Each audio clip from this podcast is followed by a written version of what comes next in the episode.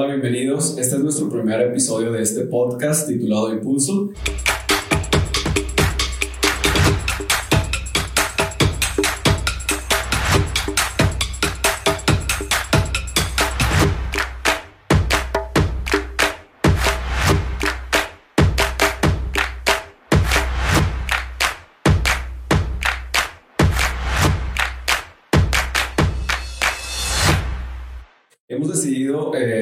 Este podcast con el propósito de que tú te puedas edificar, de que puedas conocer a un Dios real, actual de una forma muy práctica en tu vida, eh, a través de historias, de personajes y de invitados que vamos a tener y que son como tú y como yo y que a través de su experiencia nos van a contar y nos van a platicar acerca de cómo relacionarse con Dios. El día de hoy, bueno, pues estoy muy contento, es el primer podcast, el primer episodio y está con nosotros, bueno, Pérez, mi hermana.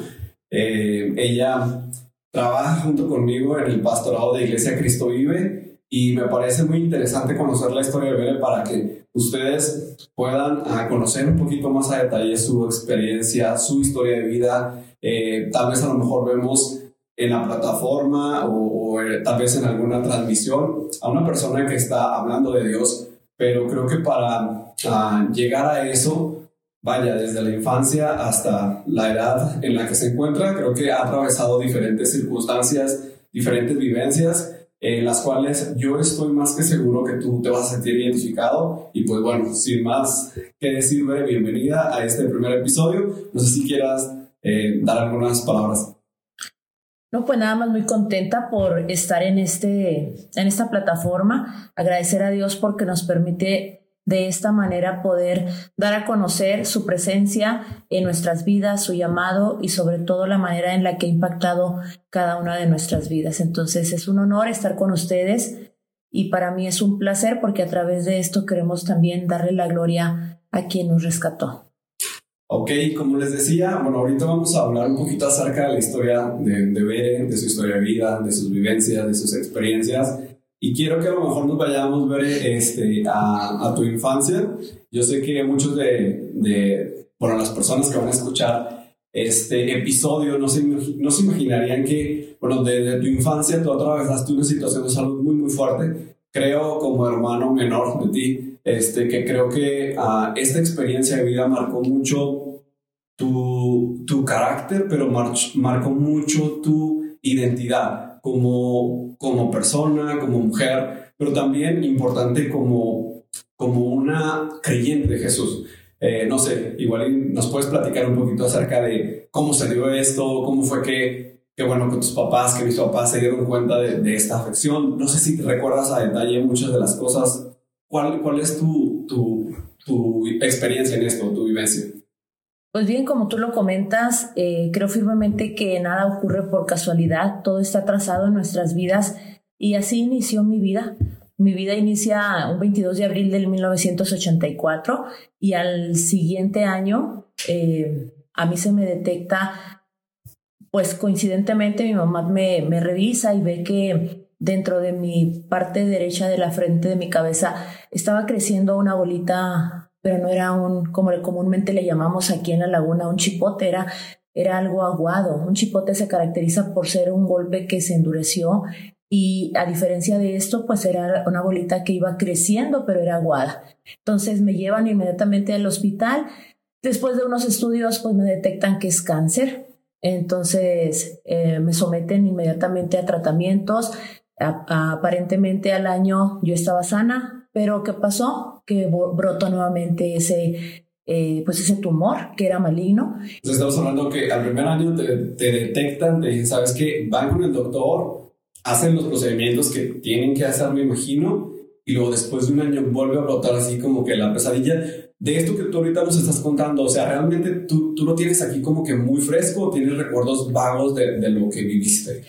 Pues realmente yo era una persona muy pequeña. Eh, sí tengo como que unos flachazos muy tenues, pero esto lo que yo comento es el testimonio de mi mamá, que, que lo puedo reproducir a través de su testimonio y ella me cuenta que así fue. A mi primer año me, me lo detectan, al segundo año vuelve a salir volvemos a luchar contra esta enfermedad, pero ahí mi mamá eh, ya se convierte a Cristo, entonces ya se hace una creyente de Jesús y todo cambió, o sea, la lucha fue un poquito más afianzada, hubo algunas cosas que hasta los mismos médicos eh, se impactaron, fue un milagro, porque eran cosas no comunes, eran cosas extraordinarias, como por ejemplo, ya en mi última etapa, a, casi al tercer año de vida,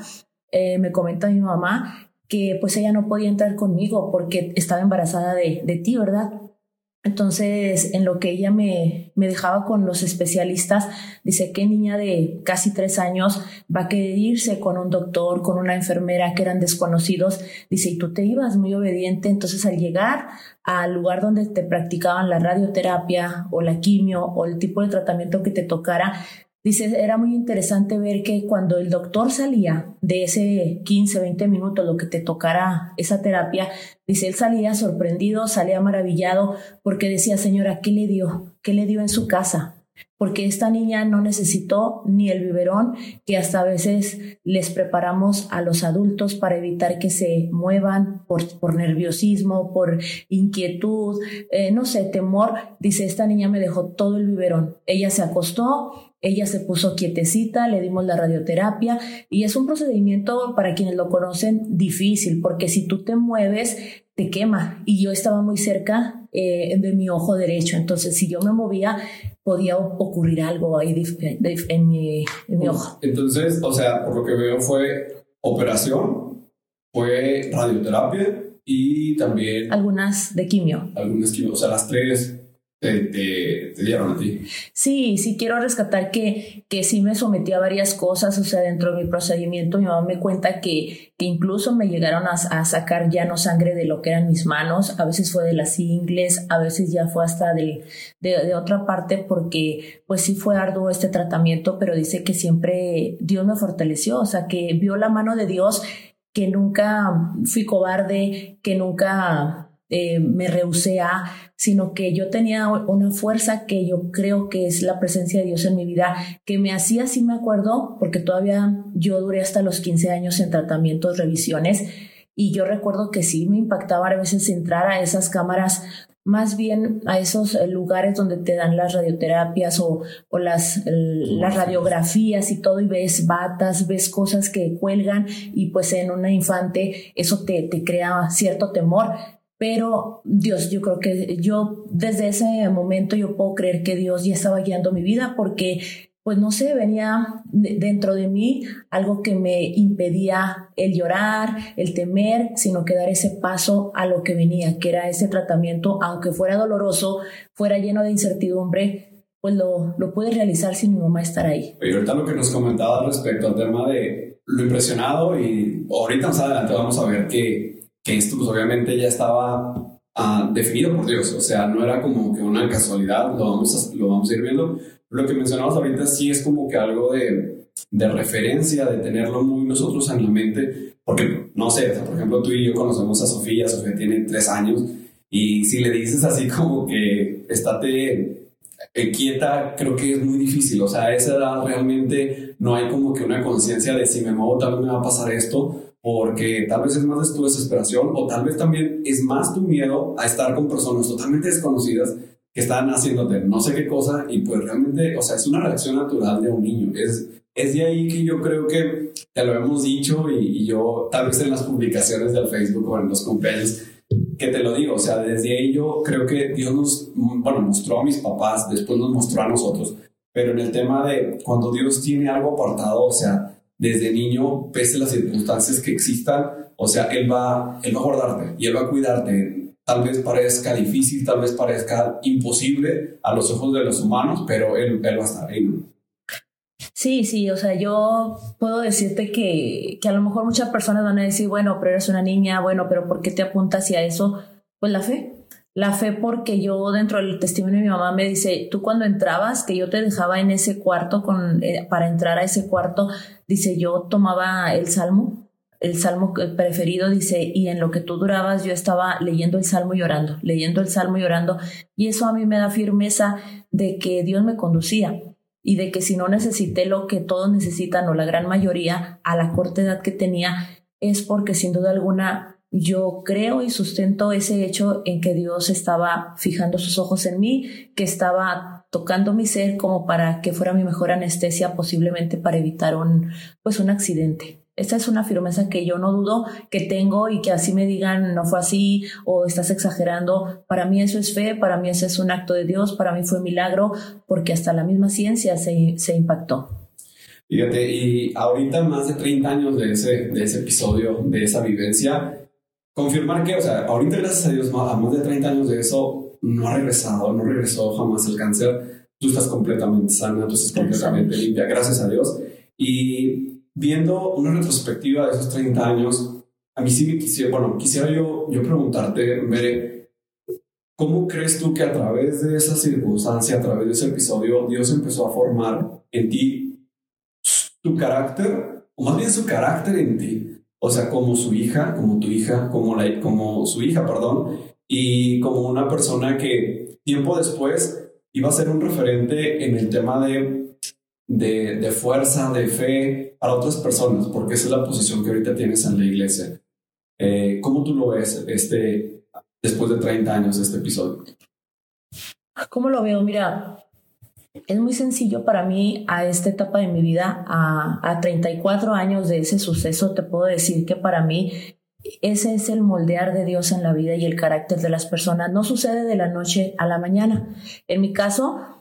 eh, Dios fue madurando mi vida desde la corta edad. Todo ese suceso que me, que me empoderó de cierta manera en fe, eh, que me fue guiando, que me fue capacitando, te puedo decir que no, esa fue la primera etapa, porque después de esta sanidad y de mi proceso, yo todavía me, sometía, me sometía a pruebas y cada tres meses, cada seis meses, luego cada año, luego cada dos años, hasta, el, hasta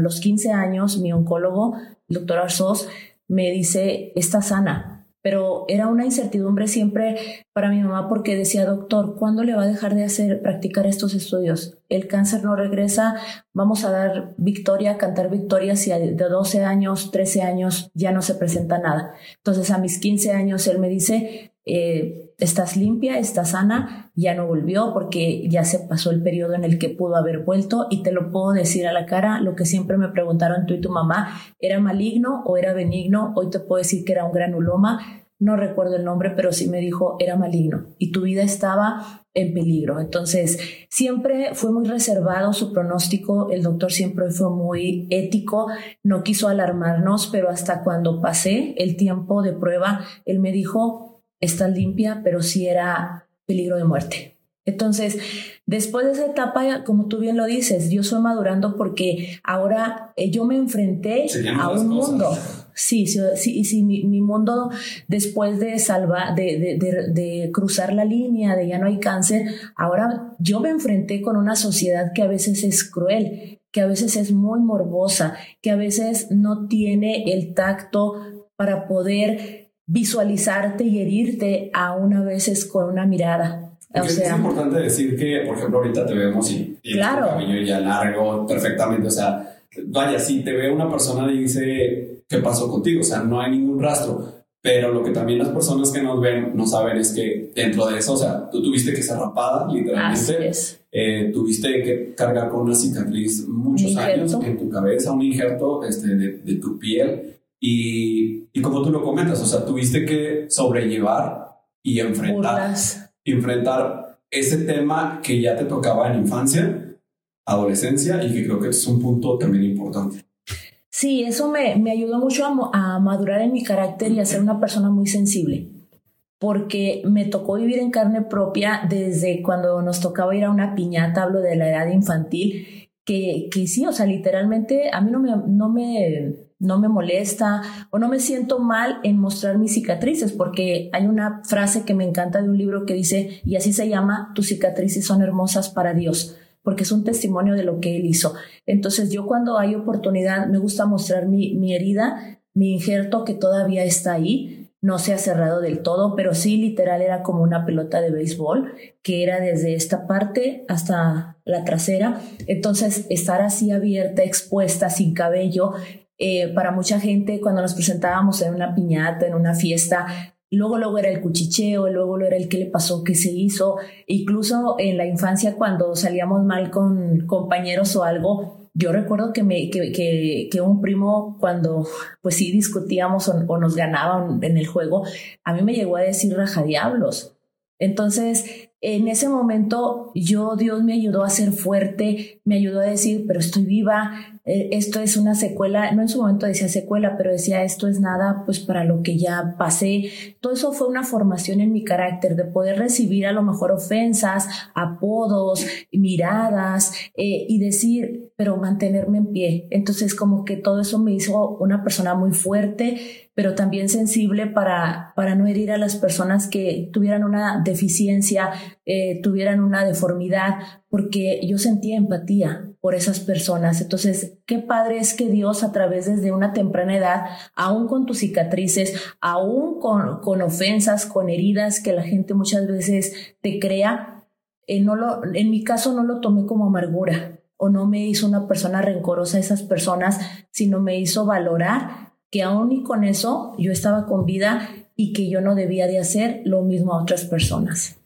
Ok, dices, aprendas eso y yo creo que también algo importante que tú nos has platicado es que a la edad de los 12 años, o sea, tú realmente ya tienes una conciencia de aceptar a Jesús, de relacionarte con Él, de decir, ok, a lo mejor lo que de niña tenía, los conceptos, los cuidados, como tú ahorita lo decías, gracias a mi mamá, que fue quien uh, inició en el tema del camino de la fe o de la relación con Dios directamente, a los 12 años tú dices, ya soy yo, ya voy yo, este, ¿qué pasa ahí a los 12 años? O sea, ¿cuál es ese inicio de relacionarte con ese Dios que tal vez a lo mejor desde tu infancia te estaba cubriendo, desde la, tu infancia estaba caminando contigo, pero a esa edad, a la adolescencia, se puede decir que hay un parteaguas en tu vida en tema de la fe. Sí, a los 11 años fue cuando yo reconocí a Jesucristo como mi Señor y Salvador. Eh, desde niños mi mamá nos, nos instruyó en lo que es el camino en la fe cristiana y siempre asistíamos a iglesia, siempre acudíamos a clases de niños y demás, pero a los 11 años Dios me dijo, este es el momento, te he preparado a lo mejor en la cuestión de, de salud, en la cuestión emocional, pero ahora quiero que tengas un encuentro conmigo. Y así fue. A los 11 años yo asistí a una reunión de adultos, no era de niños, y pues un conferencista norteamericano compartió el Evangelio. ¿Y qué es compartir el Evangelio? Aún a mis 11 años pude entender que aún siendo pequeña yo necesitaba de Cristo. Pude entender que aún con mi edad de adolescente yo necesitaba ser perdonada. Y en ese mismo instante vino a mi vida mucha claridad de qué cosas yo había hecho mal o, por qué cosas yo eh, podía estar mal delante de Dios así fueran pequeñas. Entonces me vino esa conciencia, pude entender el mensaje. Al momento que invitan a arrepentirse de sus pecados, yo no dudé, yo salté de la banca eh, aceptar a Jesús, yo levanté mi mano a pasar al frente para que todos puedan ver que tú estás identificándote en que Jesús es el único Señor y Salvador de tu vida. Y pues a esa edad muchas veces te da pena, pero no, a mí me impulsó la convicción de, de a qué necesitaba yo en ese momento tan temprano de mi vida. Yo necesitaba a Dios, necesitaba a Jesús y con mucha convicción lo, lo pude hacer y es algo que nunca me cansaré de agradecer a Dios, el que me haya tomado más bien me haya, eh, vamos a decirlo, mostrado que me había preparado desde el vientre de mi madre y aún con todas las, las tropezones, caídas, circunstancias, me estaba diciendo, aquí estoy. O sea, no lo dudes. Si, si en tu infancia eh, batallaste, a esta hora me presento delante de ti, 11 años, pero vamos a seguir juntos, porque yo sabía que desde niña estaba conmigo. Ok, y ah, tal vez a lo mejor para las personas que, que, nos, que nos escuchan o que nos ven, uh, a lo mejor con las palabras de, de, una niña adolescente de 11 años, ¿qué fue, qué significó, o sea, mm, eh, se puede decir humanamente, emocionalmente, el haber levantado esa mano y el, y el haber dicho, ¿sabes qué, Jesús? Quiero vivir una vida contigo. O sea, ¿qué fue lo que marcó en ti o qué fue lo que tú viviste o sentiste? Eh, humanamente, se puede decir? Pues vamos a ser bien sinceros, ¿eh? En la etapa en la que yo acepté a Cristo, estamos hablando de 20 años atrás, no era la etapa de hoy para un adolescente. Entonces, en aquellos años, eh, el decirle sí a Cristo, el decir soy cristiana, el decir sí quiero todo contigo Jesús, acepto tu salvación, acepto tener una relación contigo, era un reto porque la gente muchas de las veces te, te etiquetaba con muchos, muchas cosas, muchos apodos e incluso eras pues segregado, incluso de tu misma familia. Entonces a esa edad te voy a decir sinceramente, a mí no me importó el mundo, a mí no me importó qué, qué, qué consecuencias. No, no, no, no, o sea, yo, yo en ese momento te soy muy sincera, éramos Dios y yo en esa iglesia.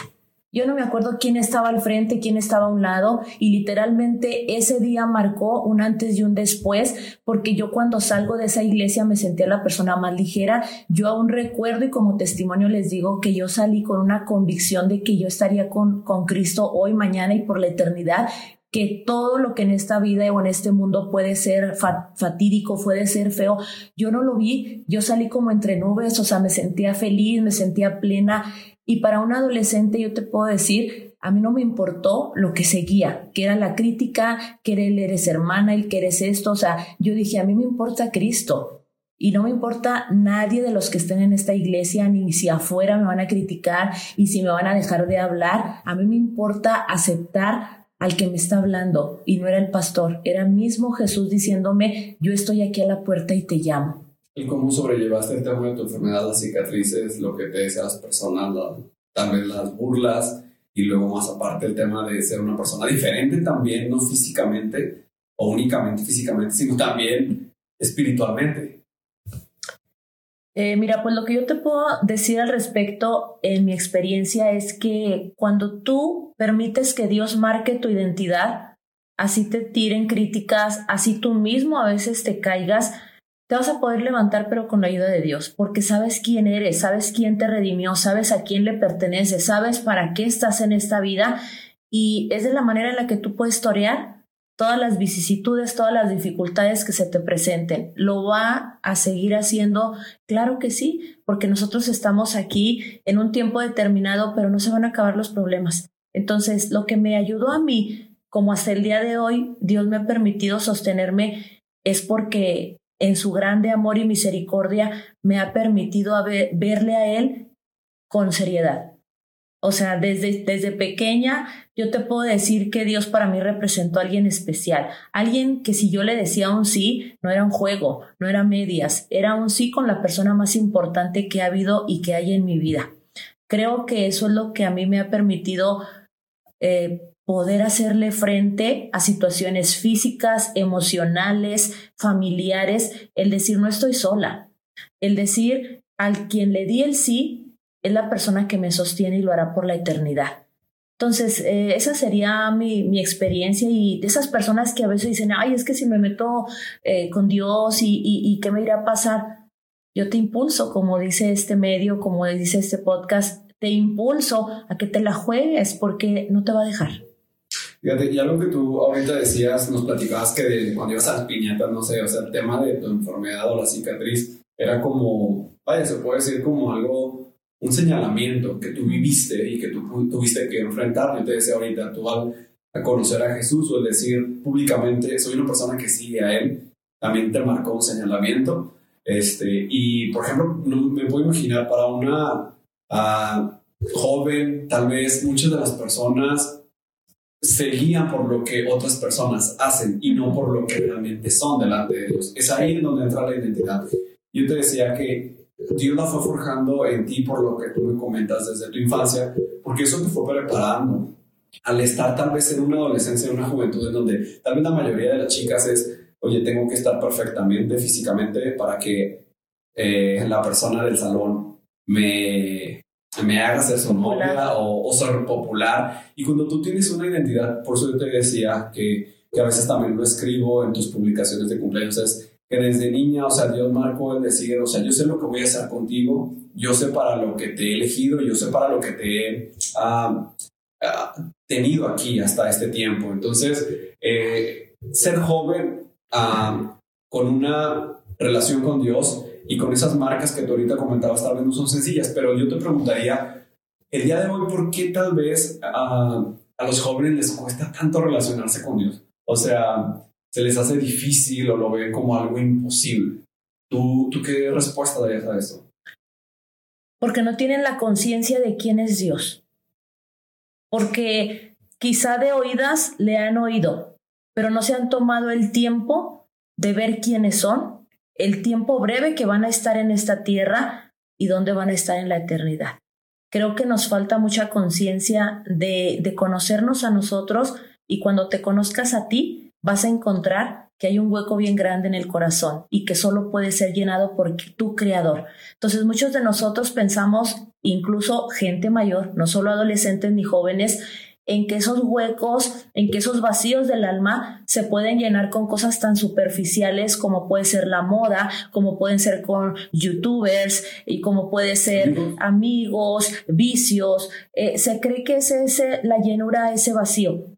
pero la juventud ahorita no está haciendo un alto y piensa que va a ser joven toda la vida. Pero cuando en tu juventud tienes una conciencia de que hay un ser supremo que te ama y que quiere y te dice aquí estoy, porque lo ha estado en toda tu vida, pero muchas veces no nos detenemos a verle realmente en todos esos destellos y esos pincelazos en los que nos ha dicho aquí estoy. Entonces yo creo que esa es la clave, ¿no? Que la juventud ahorita piensa que es el yo, que es su momento, que tiene que agradar a la sociedad, que, que va a ser joven siempre cuando no, no está teniendo los pies en la tierra de quién realmente y para quién realmente debe de vivir.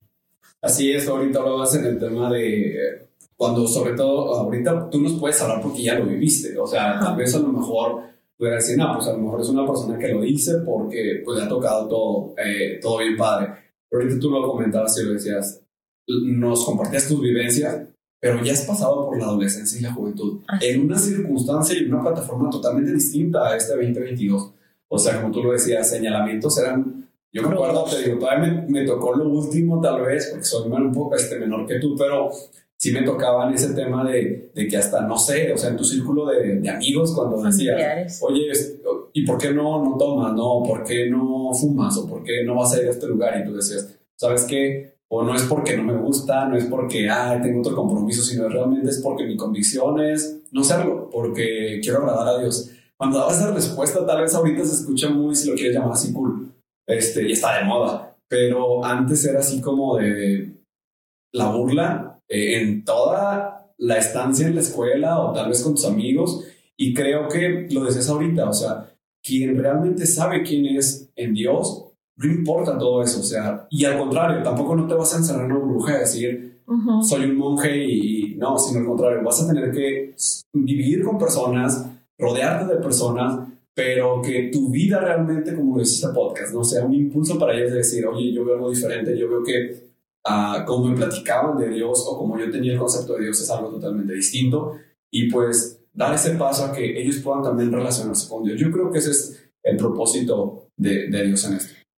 Sí, así es. Y sabes algo que me marcó, te digo, desde mi infancia, instruyan al niño en su camino, porque aun cuando fuere viejo no se va a apartar, dice la palabra. Y agradezco a Dios porque mi mamá nos instruyó.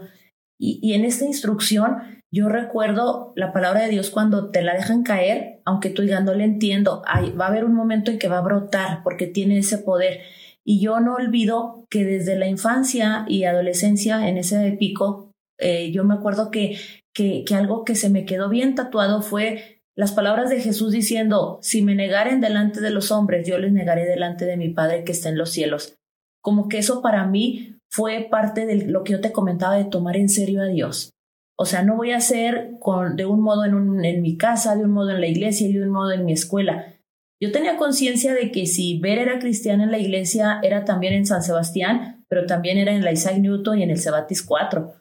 Entonces sí había un temor de decir, estoy representando a Dios. Y, el, decir no, yo sé que te cerraba círculos muchas veces, te etiquetaba en, en, como dices tú, la religiosa había una persona, yo recuerdo en la preparatoria,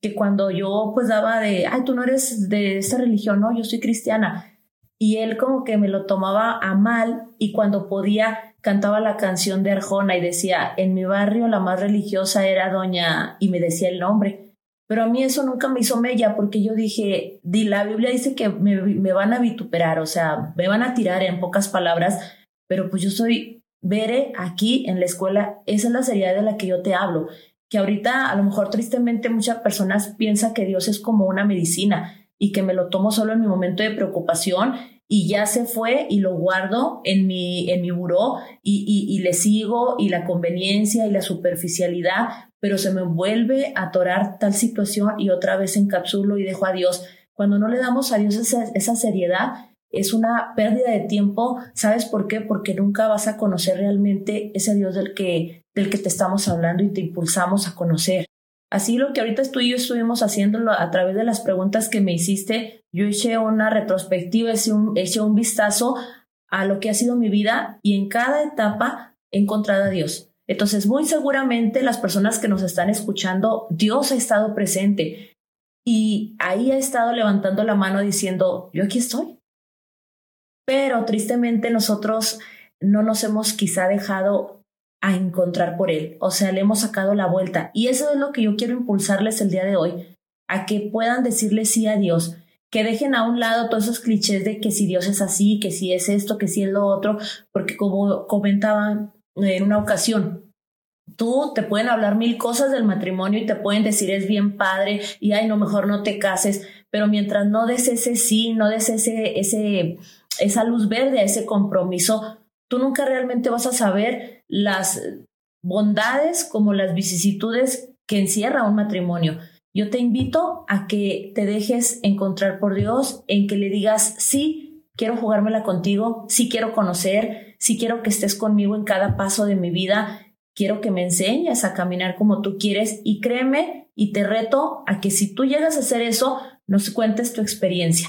que encuentres a Dios no de oídas, no de lo que la gente te cuente, que lo puedas vivir en base a tu propia historia, porque te invito y te impulso a recordar la historia de tu vida y no me voy a equivocar en decir, por lo menos en una etapa de tu historia estuvo Dios. Y si estuvo en esa etapa, es porque también quiere estarlo en tu presente, pero sobre todo en la eternidad. Ok, Bere, pues muchísimas gracias. Este fue nuestro primer episodio eh, de este podcast titulado Impulso de Iglesia Cristo Vive. Eh, esperamos que haya sido de mucho impulso a tu vida a través de estas experiencias, a través de la historia de vida de Bere. Eh, como lo comentaba ella, una persona imperfecta que ha decidido seguir a un Dios perfecto, que ha estado ahí siempre, en cada etapa de su vida y que también lo ha estado en la tuya. Entonces, nos vemos el próximo episodio. Dios te bendiga y hasta la próxima.